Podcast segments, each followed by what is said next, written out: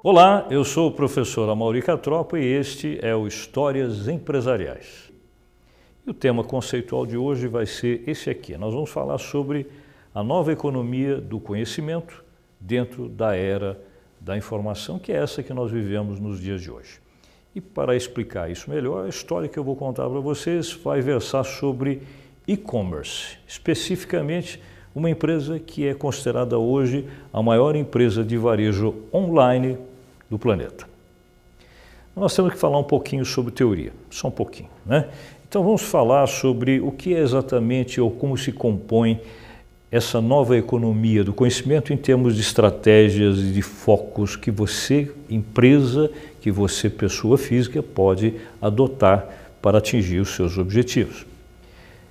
Primeiro, vamos dizer para vocês que na nova economia do conhecimento, um dos focos, eu selecionei quatro focos para vocês, tem mais, né? mas esses são os mais importantes. O primeiro deles é o que se chama hoje de conhecimento inteligente.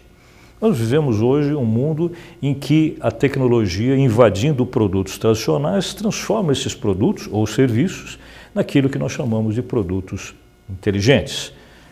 Apenas como exemplo, né? hoje nós temos carros com tecnologia que permite nós percebemos que esses veículos tomam algumas decisões de forma programada, são, portanto, carros inteligentes. Também nós temos, tanto no ambiente urbano como em estradas, radares que são, obviamente, inteligentes. Rodovias inteligentes, com níveis de informação tecnológica transmitidos, inclusive para segurança e para socorro à distância pedágios inteligentes e assim por diante. Só para dar um exemplo aqui para vocês, né, o, essa imagem mostra um carro autônomo. Não é? Um carro autônomo é uma modalidade do que nós poderíamos chamar de veículo inteligente. Embora tenhamos que reconhecer que comercialmente isso ainda não é uma realidade absoluta, mas tecnologicamente é. Tanto é verdade que experiências já foram feitas em vários lugares do mundo e toda grande montadora já tem o seu modelo. Né? Os carros autônomos são uma forma de conhecimento inteligente da nova economia do conhecimento, evidentemente. O segundo foco que eu selecionei aqui para vocês, dentro da economia do conhecimento, é o que nós chamamos de virtualização. Nós vivemos cada vez mais um mundo virtual. O que, que isso quer dizer? Veja bem, nós temos cada vez menos ambientes que são físicos ou concretos. Eles passam a ser cada vez mais abstratos. Por exemplo, as empresas hoje, claro que uma parte delas, evidentemente, já pode ser chamada de empresa virtual. Elas não existem fisicamente, elas não têm um edifício, não têm um endereço concreto. Elas são uma imagem na tela do seu computador, elas são um site, elas são um portal. Nós temos também, para nós, empregos que são virtuais. Cada vez mais, ao que se diz até no futuro próximo, as empresas não vão oferecer mais registro em carteira para nós como empregados. Elas não vão nos oferecer os empregos convencionais. Há quem diga até que as empresas vão se interessar por nós, muito menos em função apenas do nosso conhecimento e nosso talento, e muito mais por um fator adicional que é o número de clientes que nós temos a capacidade de levar para uma determinada empresa. E aí, possivelmente, o emprego seria um contrato, talvez por tempo determinado, em que nesse período nós vamos levando os nossos clientes para que a empresa usufrua das vendas para essa, esse grupo de pessoas. Nós temos como, como consequência também o fato de que os escritórios são cada vez menos nas empresas, é claro, cada vez menos físicos. Né?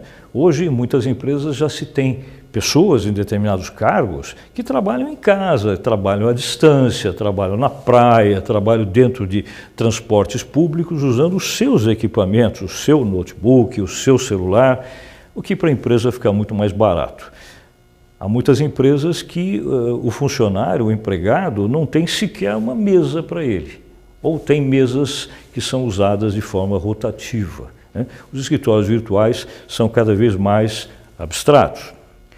E tem também uma situação que essa talvez seja mais comum, exista há mais tempo e a gente utilize também há mais tempo, que são as lojas virtuais, aquelas em que nós compramos produtos e serviços exclusivamente através da web, através da internet, e fisicamente essa empresa ou não tem loja nenhuma, ou tem, mas ela trabalha simultaneamente com lojas que são apenas virtuais.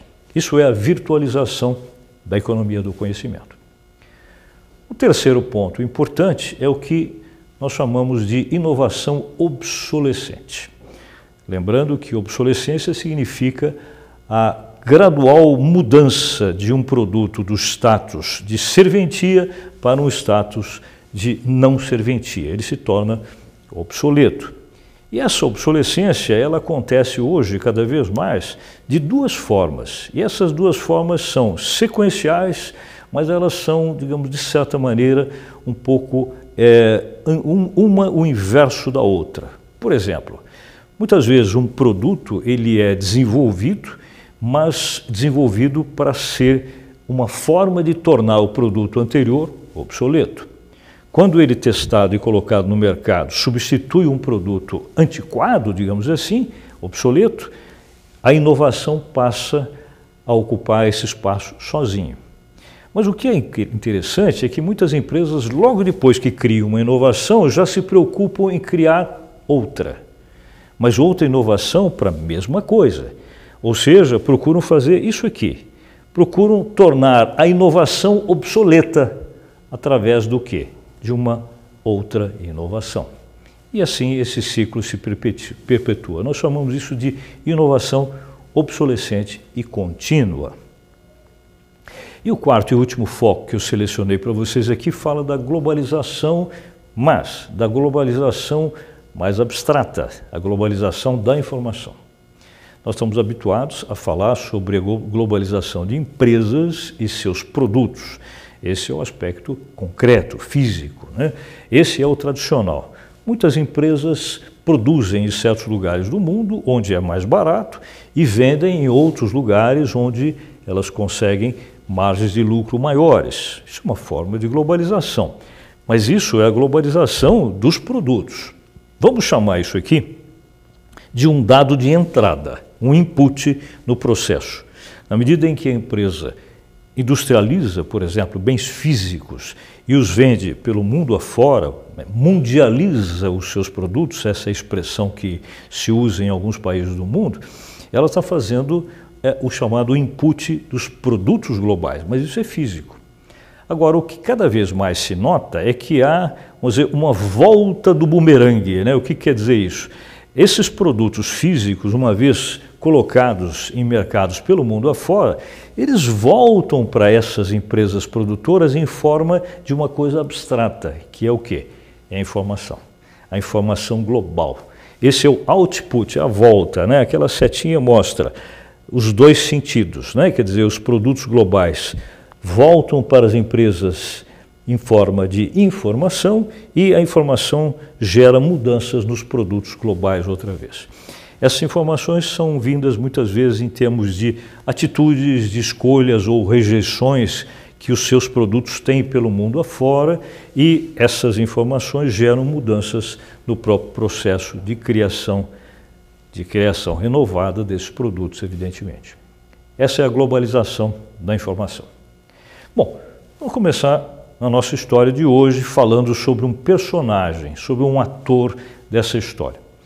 E esse ator, como todas as histórias que eu trago para vocês, tem como personagem principal é, um ambiente onde ele se estabelece ou onde ele surge, onde ele nasce. Aqui nós vamos falar sobre o fato de que esse personagem nasceu nos Estados Unidos, mais especificamente naquele estado americano aí que é o estado do Novo México, né? que fica a oeste do Texas, a leste do Arizona, sul do Colorado e a norte do próprio México. É aqui que vai começar a história, não da empresa, mas da pessoa. Aqui vai ser o berço, digamos assim, desse ator dessa história. E falando em berço, aqui está um deles. Por que, que eu estou mostrando a imagem de um berço? Porque esse personagem, quando era criança, ele fez um trabalho com um berço que havia na casa dele. Né? O ano é 1967 e esse garoto, garoto na época, resolveu desmontar o berço. E fez isso direitinho. Né? Para tanto, esse garoto, o nome dele é Jeffrey Jorgensen, esse garoto utilizou uma chave de fenda de brinquedo, mas conseguiu fazer a tarefa direitinho, desmontou totalmente o berço. Você vai dizer, bom, mas qual é a importância desse, disso tudo que eu estou dizendo? A importância é que esse garoto, ao fazer isso, ele tinha três anos de idade, ou seja, precoce. Mostrava desde cedo muita curiosidade sobre coisas, mostrava talento, inclusive, para montar e desmontar coisas desde muito cedo. E esse talento vai se tornar cada vez mais presente na vida dele e até na vida profissional posterior. Tanto é que, já por exemplo, aos 10 anos de idade, está ele, né? no ano de 1974, ele criou um dispositivo elétrico, um alarme, e colocou esse alarme na porta do quarto dele. Funcionava direitinho. O objetivo, segundo ele dizia para os pais, era para ele ser alertado no momento que algum estranho tentasse entrar no quarto dele, principalmente os irmãos dele. Claro que, independente da, do aspecto bem-humorado da, da ideia, mas o que mostra, o que se vê aqui é que o menino realmente tinha talento para criar coisas até com tecnologia um pouco mais sofisticada para a época, tecnologia eletroeletrônica. Quando ele tinha 16 anos de idade, isso no ano de 1980, ele arrumou um emprego. Ele foi trabalhar no McDonald's. Né? Trabalhou um ano só lá. E eh, o pessoal da família fazia até um pouco de gozação com ele, dizendo: Poxa, mas você foi lá para fazer o quê? Para fritar batatas? E é exatamente isso que ele fazia: ele fritava batatas. E aí ele respondia dizendo o seguinte: Não importa o que eu esteja fazendo, importante é eu ter uma tarefa em que eu aprenda alguma coisa a mais na minha vida. Veja só, quer dizer, uma visão madura de um garoto que quer aprender e quer aplicar esses conhecimentos em alguma coisa que ele vai fazer futuramente. Em função desse perfil dele, ele foi estudar engenharia, engenharia elétrica, e acabou se formando aos 22 anos de idade, no ano de 1986, numa escola que é nada mais nada menos a Universidade de Princeton, que é considerada uma das melhores universidades do mundo. Né? E mais do que isso, ao se formar, ele obteve as melhores notas possíveis, né? graduou-se com grande destaque, quer dizer, além de tudo, foi um excelente aluno. E por conta disso, entre outras coisas, além do talento pessoal dele, foi muito fácil para ele arrumar estágios e empregos. E veja só, apenas quatro anos depois, quando ele tinha 26 anos, ele arrumou um emprego como vice-presidente de uma empresa. Né? O ano é 1990 e ele tem 26 anos. A empresa é essa daqui, chamada D.E. Shaw Company. O nome não é muito conhecido, mas se eu disser para vocês que é uma empresa de investimento global, desenvolvimento tecnológico e que pertence àquele reduzido e seleto número de empresas de Wall Street, em Nova York, aí a gente já imagina que o emprego não deve ser nada mal. Ele tinha não só nível hierárquico alto, mas também um salário muito bom. Em tese, ele estava, digamos, na posição que outras pessoas quereriam permanecer durante muito tempo. Mas não foi isso que ele fez. Quatro anos depois, ainda nessa função, ao ele completar 30 anos de idade, em 1994, ele tomou uma decisão que foi muito criticada pela própria família dele. O que ele resolveu fazer? Resolveu pedir demissão do emprego e fez isso. E fez por quê? Porque provavelmente aquele espírito que desde a época de criança, que ele sempre teve de, por exemplo, montar e desmontar berços, ele agora havia resolvido montar uma empresa, um negócio próprio. E quando perguntaram para ele, principalmente pessoas da família, escuta, mas será que você não vai se arrepender disso que você está fazendo mais tarde? A resposta dele foi curiosa. Ele disse assim: Eu tenho 30 anos de idade. Se eu viver até os 80 anos, daqui a 50 anos eu vou olhar para trás e vou pensar assim: se essa decisão que eu estou tomando agora de montar um negócio próprio der errado, provavelmente eu me manterei e ficarei orgulhoso, pelo menos por ter tentado. Mas, se daqui a 50 anos eu olhar para trás e perceber que deu tudo certo, eu vou de novo ficar muito orgulhoso, mas por outro motivo, por eu ter ficado rico. Uma visão interessante, principalmente para um jovem.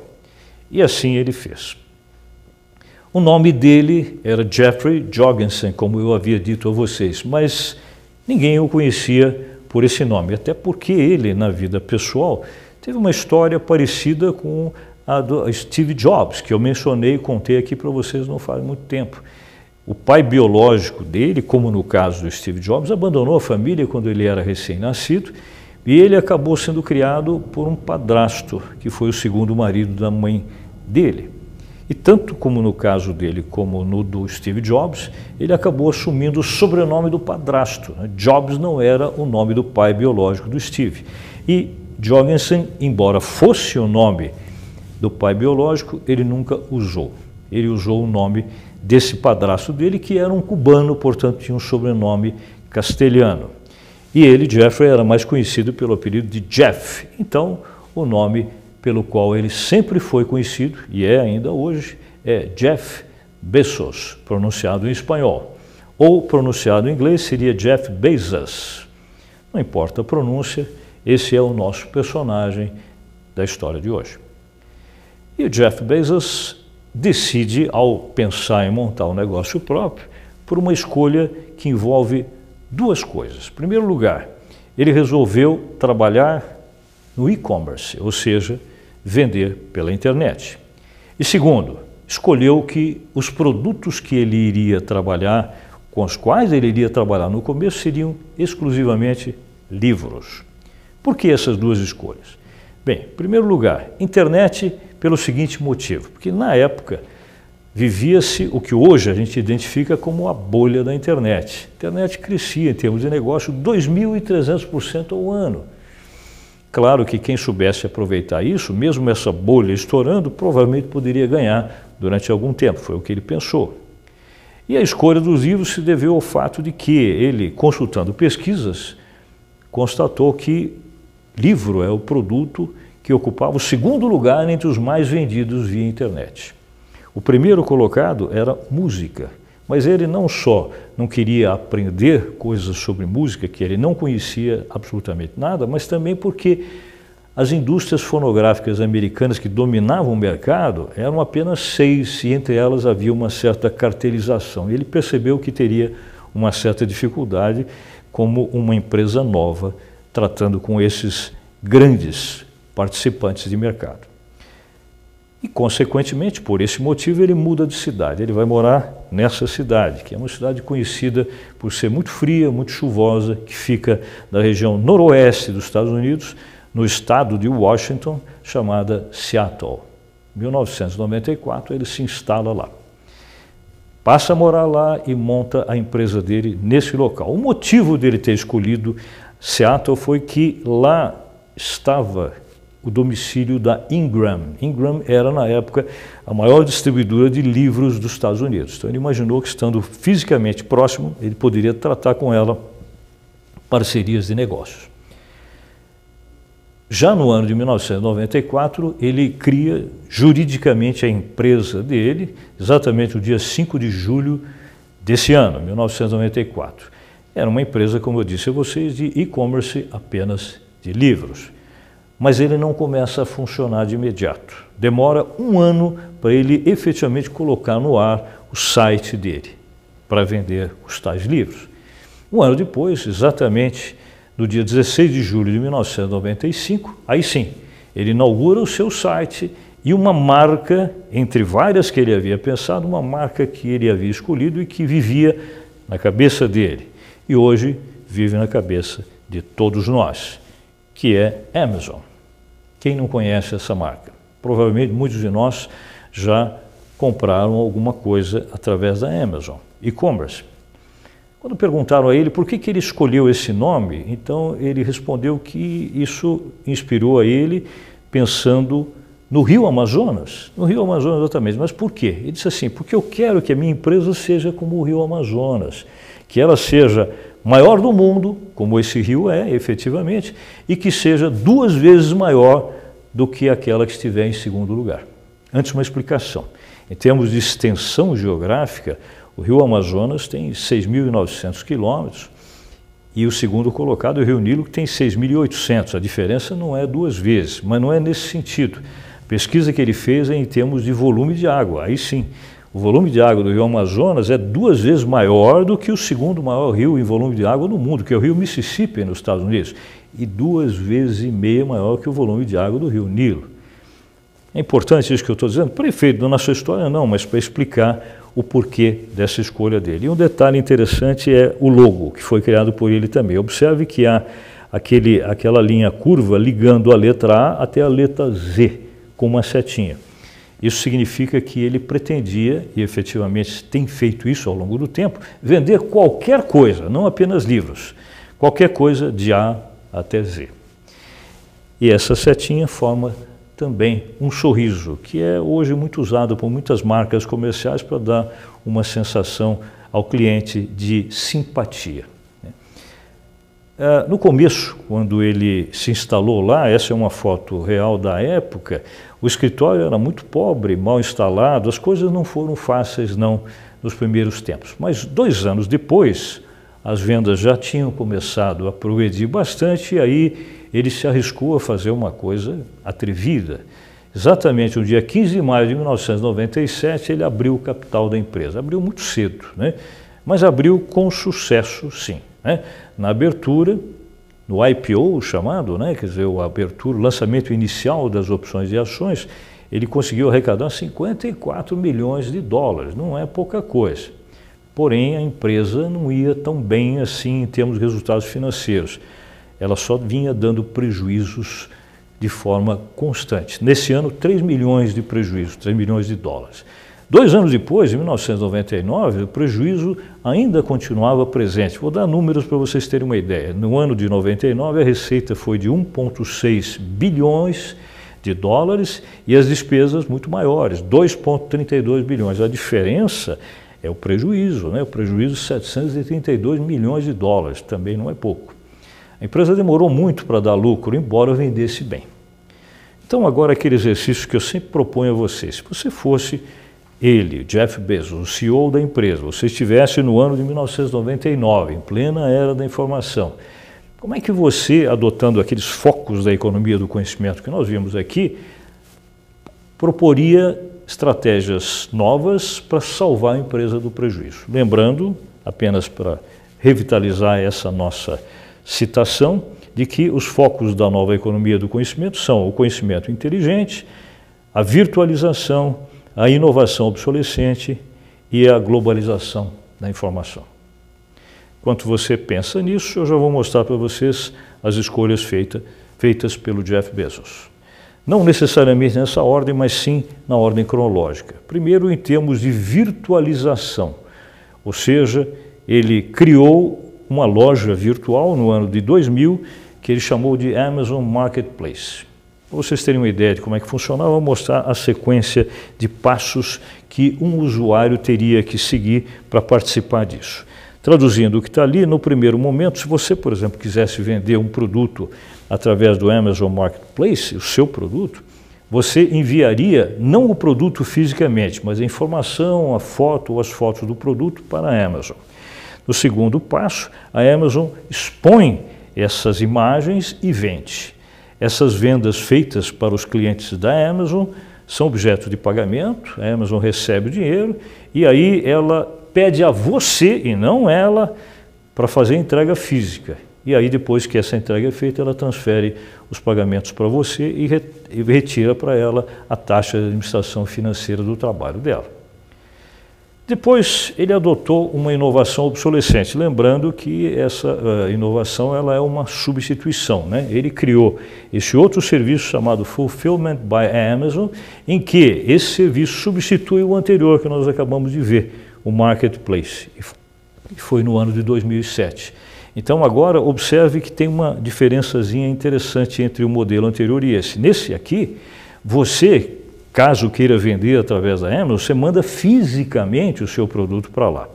A Amazon faz o que? Ela estoca o seu ou os seus produtos, ela expõe os seus produtos, os clientes compram e aí ela mesma faz a entrega física e depois ela paga você retendo a taxa de administração que ela tem direito para ela. A outra decisão dele, importantíssima, de globalização da informação, foi a criação do, de um produto físico, o Amazon Kindle, um grande sucesso. Todo mundo conhece esse produto. Né? E aí, lembrando que a globalização desse produto vai gerar em retorno a informação, a informação globalizada. Lembrando que o Amazon Kindle nada mais é do que um leitor eletrônico de livros. E um detalhe importante, né? o Jeff Bezos sempre dizia o seguinte, para nós da Amazon, o mais importante não é que o cliente compre o nosso produto, mas sim que ele use. Por quê? Porque aqui, ao comprar o Amazon Kindle, provavelmente ele vai comprar uma vez só, mas os livros que ele vai precisar para carregar aí e ler, ele vai comprar a vida toda. Então, esse era o ponto mais importante. E por último, o conhecimento inteligente. Né? O conhecimento inteligente, na verdade, significa uma ideia que foi colocada por ele de um supermercado que foi inaugurado originalmente em, no ano de 2016. Essa informação aqui está errada, me desculpem, no ano de 2016, onde as vendas são feitas através de um aplicativo baixado no seu celular. Você é, você passa o seu celular, aqui esses leitores identificam você como cliente, depois você retira os produtos fisicamente das prateleiras, automaticamente ao retirá-los, esses produtos saem de estoque, entram na sua cesta de compras. E ao sair, você passa o celular de novo, que tem um código QR, e aí a conta é fechada e o pagamento você faz provavelmente na sua casa ou diretamente na sua conta bancária. Detalhe só para finalizar, é, saindo dessa, da ideia dessa sequência da economia do conhecimento, no ano de 2013, por 250 milhões de dólares, ele adquire um dos jornais mais importantes do mundo, o jornal americano Washington Post. Detalhe, quem comprou foi ele próprio com sua fortuna pessoal e não a Amazon, e ele disse que pretende se dedicar agora também ao jornalismo impresso tradicional. Finalizando, Hoje, Jeff Bezos é nada mais nada menos do que o homem mais rico do mundo. Essa é uma das mansões dele, essa daqui fica no estado de Washington, pertinho de Seattle. Ele é nada mais nada menos do que o homem que tem 160 bilhões de fortuna pessoal, número um no mundo. Começou com o e-commerce da Amazon. Ele é virtualmente o homem que tem o maior negócio online do mundo na economia do conhecimento. Se essa história interessou a você, veja nesse endereço que aparece na tela, no YouTube, todos os outros programas que nós já gravamos. Fique comigo.